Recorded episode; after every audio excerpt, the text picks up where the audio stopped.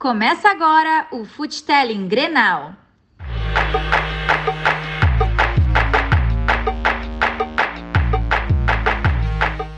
Olá, olá, muito bem-vindo e muito bem-vinda ao Futelling Histórias do Futebol.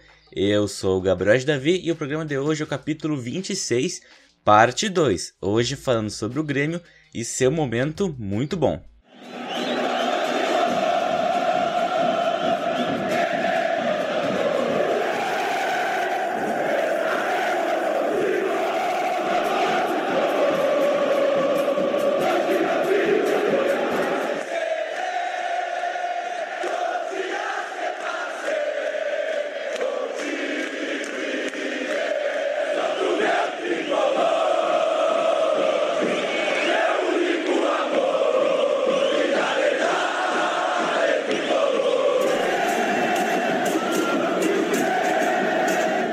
Futelling Grenal. Bom, a gente tem um jogo pendente ainda, dois jogos pendentes, né? Vamos fazer sobre dois jogos hoje. Vamos para o primeiro deles. Grêmio e Goiás. O Grêmio assumiu o favoritismo e tomou conta da partida desde o começo. Em chegadas com Diego Souza e Luiz Fernando quase abriu o placar. Só que, aos 18 minutos, veio o gol em forma de presente. O goleiro Tadeu errou o passe na saída de bola e entregou nos pés de Jean-Pierre, que não perdeu a chance. O Goiás teve a oportunidade do empate aos 30 e cabeçada de Fernandão, bem defendida por Vanderlei. Aí o Grêmio poderia ter ampliado em duas finalizações de Ferreira, uma delas em boa defesa de Tadeu.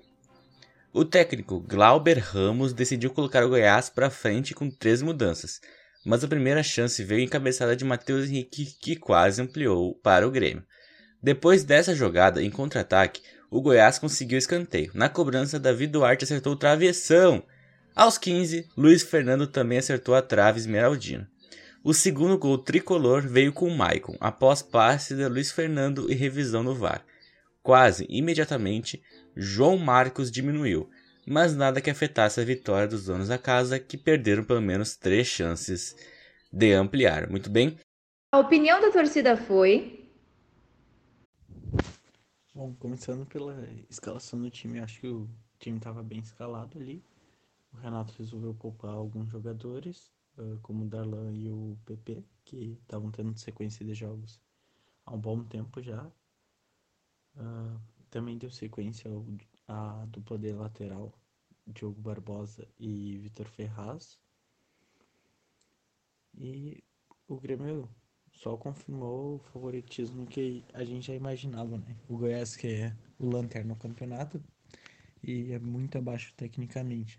O Grêmio fez valer o seu favoritismo, como a gente esperava, o Jean-Pierre destruiu com o jogo, o Luiz Fernando jogou muito bem também, o Maicon eh, jogou bem voltando de lesão, fez gol, participou bastante. Ele também quando entra, cadencia mais o jogo, como já era de se esperar. Diferente do Darlan, que acho que dá uma dinâmica maior, assim, pro meio de campo. O time, no geral, foi bem e ganhou do Goiás ali. Até poderia ter vencido mais tranquilamente pelas, pelos gols perdidos, né? Foi só 2 a 1 um, placar magro. E criou muita chance de gol e desperdiçou bastante. O Churin, que a gente tava gostando, entrou mal. Ele era um que poderia ter ampliado. O próprio Everton, que entrou depois. O Ferreirinha foi um pouco abaixo também, mas de resto tudo ok. Tudo certo para o Grêmio aí seguir vencendo, embalando e chegando cada vez mais perto dos líderes do campeonato. A situação do Grêmio no Campeonato Brasileiro, atualmente o Grêmio é o sétimo colocado, tem 37 pontos. Mas olha só. Quem tem 37 pontos também é o Inter, que está em quarto, o Palmeiras em quinto e o Santos em sexto também tem 37 pontos. Então o Grêmio tem pontuação para estar em quarto lugar lá no G4, tem um jogo a menos que o Inter. Então, pelo aproveitamento, o Grêmio é o quinto colocado, porque o Palmeiras também tem um jogo a menos, então o Palmeiras também sobe. Mas, enfim, tá muito embolado na frente. Pro líder, o São Paulo tem o mesmo número de de jogos que o Grêmio, tem 22. A maioria tem 23, aí tem o Fortaleza e o Corinthians hoje tem 24, porque já jogaram a rodada 24 rodada, então por isso tem um jogo, jogo a mais que o restante. Mas a, o número normal, digamos assim, é 23. Uh, com isso, o Grêmio tá a 7 pontos do líder, né? Com o mesmo número de jogos, né? Então vamos ver o que pode acontecer no brasileiro. O Grêmio tá com baita time, bastante vitórias consecutivas aí. Não perde há bastante tempo, tá numa arrancada muito boa. E tem tudo para entrar nesse G6, né? Entrar no G4, no G6, enfim. Não sei se nessa rodada, mas nas próximas rodadas é a tendência é essa, né? A tendência do Grêmio com a flechinha para cima, digamos assim, uh, adentrar de, uh, do G4 e brigar pelo título, né? Vamos ver como é que vai ser essa situação. Mas agora falando de Libertadores, vamos para o jogo de volta das oitavas contra o Guarani. A ida foi 2 a 0 no Paraguai. Bora para o jogo da Arena. Grêmio contra Guarani. O atacante Luiz Fernando sentiu desconforto muscular no aquecimento e foi substituído de última hora por Ferreira. O novo titular não poderia ter início mais feliz. Logo aos 3 minutos recebeu de Bruno Cortes e tocou para o gol. Após cerca de 5 minutos de revisão no VAR, a arbitragem confirmou 1 a 0. Com Jean-Pierre e PP em destaque, o Grêmio seguiu melhor. Churin, aos 13, quase ampliou, mas bastou uma bola parada para o Guarani assustar a cabeçada perigosa de Baez. Já nos acréscimos, Vanderlei salvou em nova cabeçada, desta vez de Fiorentin. O técnico Gustavo Costas fez duas mudanças no Guarani para tentar reverter a situação. Só que a primeira chance foi do Grêmio, em chute de Lucas Silva defendido por Selvio aos 7 minutos. Rodrigo Fernandes obrigou nova defesa de Vanderlei aos 10. Oito minutos depois, Isaac aproveitou a jogada de Darlan e mandou para a rede. Dessa vez, o VAR anulou por impedimento. Em rebote de chute de PP, Churin teve mais uma chance que saiu para fora. Nos últimos minutos, Benítez foi expulso e, no último lance, Rodrigues fechou o caixão paraguaio 2 a 0 para o Grêmio nas oitavas de final da Copa Libertadores da América. Né? Então, somando no agregado aí os dois jogos, 4 a 0 para o time do Grêmio contra o Guarani do Paraguai. Uh, com esse resultado, o Grêmio agora avança né, para as quartas de final, que já tem jogo na próxima quarta-feira contra o Santos. Grêmio e Santos na Arena, 7 e 15, né? E a volta na outra semana lá na Vila Belmiro, Santos e Grêmio. Né? O Santos teve a campanha melhor uh, na primeira fase, né? Somando também com a fase das oitavas de final. Uh, por isso, o Santos decide em casa. Uh, então, primeiro jogo na Arena, depois lá na Vila Belmiro. Os outros jogos das oitavas, das quartas de final é o Racing contra Inter ou Boca, né? No outro lado da chave, River e Nacional, Libertad e Palmeiras. Então a gente tem Palmeiras do outro lado da chave aí também muito bem no campeonato. Vamos ver o que, que pode acontecer na Libertadores da América. Muito bem? Vamos para os torcedores. Bom, falando um pouco do jogo então, uh, Grêmio com time misto, uh, mas fez um bom jogo ali, digamos que quase um jogo de manual para jogo de volta com vantagem. Uh, fez o gol cedo, que deu uma tranquilizada. Teve alguns sustos, algumas bolas aéreas que deu um problema, mas considerando Tonho, a zaga reserva com Rodrigues e com. Rodrigues não, com Tonhão e David Braz foi relativamente bem. Vanderlei aparecendo mais uma vez com duas boas defesas. Importante para ele ter confiança. Cortez dando assistência, um cara que foi muito criticado, hoje foi bem. Ferreirinha fazendo gol, isso é importante. A maior preocupação do jogo, sem dúvida, foi ter o G saindo, mas a princípio tá tudo certo. Foi mais uma precaução, isso é muito bom. Que ele possa estar em condições. Domingo eu até acho que ele deva ser, ser poupado para não correr o risco de estar bem para o jogo contra o Santos, que vai ser muito importante. Pela terceiro ano seguido, o Grêmio pegando mais um time brasileiro nas quartas. Botafogo, Palmeiras e agora o, o Santos. Mas time conseguiu tocar bem a bola. Mais uma vez o Tonhão fazendo gol na frente no final. Bacana.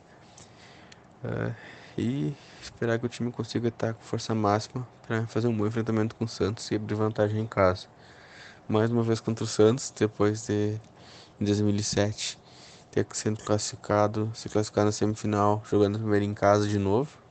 o jogo, da, da pressão de 20 minutos intensos que o Grêmio fez, que contra o Santos abriu 2 a 0 Esperamos ter um mesmo desempenho, mesmo resultado. E mais uma vez, Diego Souza, 13 anos depois, encontrando o Santos numa Libertadores. Uh, e agora, domingo tem jogo contra o Vasco, jogo importante para se manter na cola dos líderes. São Paulo ganhou hoje, abriu sete pontos, mas uh, ainda temos tem bastante campeonato, é importante estar tá ganhando ali. E semana que vem já falta total Libertadores de novo. Bom, a partida hoje foi bastante satisfatória, né, pelo que precisava, que era segurar a vantagem em casa. Foi um bom jogo, assim, o Grêmio já estava com 2 a 0 fora, né? Tinha apenas que segurar e foi para cima, abriu o placar logo no início ali. Conseguiu administrar bem o jogo no primeiro tempo. O Jean-Pierre saiu, deixando a gente bastante preocupado, né? Felizmente está tudo bem com ele, pelo visto. E logo que ele saiu ali, o Grêmio deu uma assim diminuída de intensidade ou de participação no meio-campo ali notável, né? O Isaac é um, é um bom jogador, mas não tem a mesma característica e de longe não tem a mesma qualidade. Mas o final do primeiro tempo mostrou que o Grêmio precisava trabalhar mais meio-campo, né? Para não ficar só naquela pressão ali no segundo tempo e deixar o Guarani jogar, o que é perigoso, né? E foi aí que o Renato colocou ali o Maicon. Acho que fez diferença, né? Ele soube cadenciar bem o jogo ali no meio-campo. Inclusive, esse é um papel interessante, né, para o Maicon. É de poder entrar no segundo tempo e cadenciar o jogo quando precisar, né? E, enfim, foi uma boa partida, assim, Rodrigues fazendo gol no final ali para ampliar o placar. E nada mais assim, é, claro, falando em Rodrigues, né, dá para comentar um pouco da zaga também. É, acho que faz muita falta, né, quando não tem Jeromel e Kahneman, porque a gente viu que tem uns lances ali de perigo que eu acho que se o Guarani fosse uma equipe que tivesse um ataque um pouco melhor, né, uma equipe com um nível um pouco maior, assim, poder, poderia ter ameaçado um pouco mais o Grêmio ali, poderia ter até feito algum gol. Então, o Jeromel Kahneman a gente sente falta de vez em quando, né? Mas nada que comprometa, assim, né? Digamos que os jogadores, né? Os zagueiros reservas, porque o Rodrigues mesmo fez um gol, né? Então, acho que são detalhes, assim, né? Que pelo nível de classificação que o Grêmio precisava, deu tudo certo. Uh, fiz aqui os jogos que eu tava uh, tendo a pendência em fazer. Uh, fico por aqui episódio curtinho aí só para relatar esses jogos aí, ficar atualizado. Amanhã nós temos uh, Grêmio e Vasco na Arena às 4 horas da tarde. E Atlético Mineiro e Inter 6 e 15 lá no Mineirão. Então o Grêmio aí com a oportunidade de entrar no G4. Já o Inter, né, pela tendência, vai sair do G6 nessa rodada. Uh, então o Grêmio tem quarta-feira jogo contra o Santos e o Inter quarta-feira enfrenta o Boca Juniors lá na Bomboneira. Com isso eu fecho aqui esse Futelling Grenal 26.2, a parte 2 do Futelling Grenal. Uh, muita saúde para ti e pra tua família. Eu volto na segunda-feira para contar sobre essa, esse final de semana e os jogos do Inter e do Grêmio no domingo. Então eu fico por aqui. Tchau, tchau. Fui! Você acabou de ouvir Futelling Histórias do Futebol.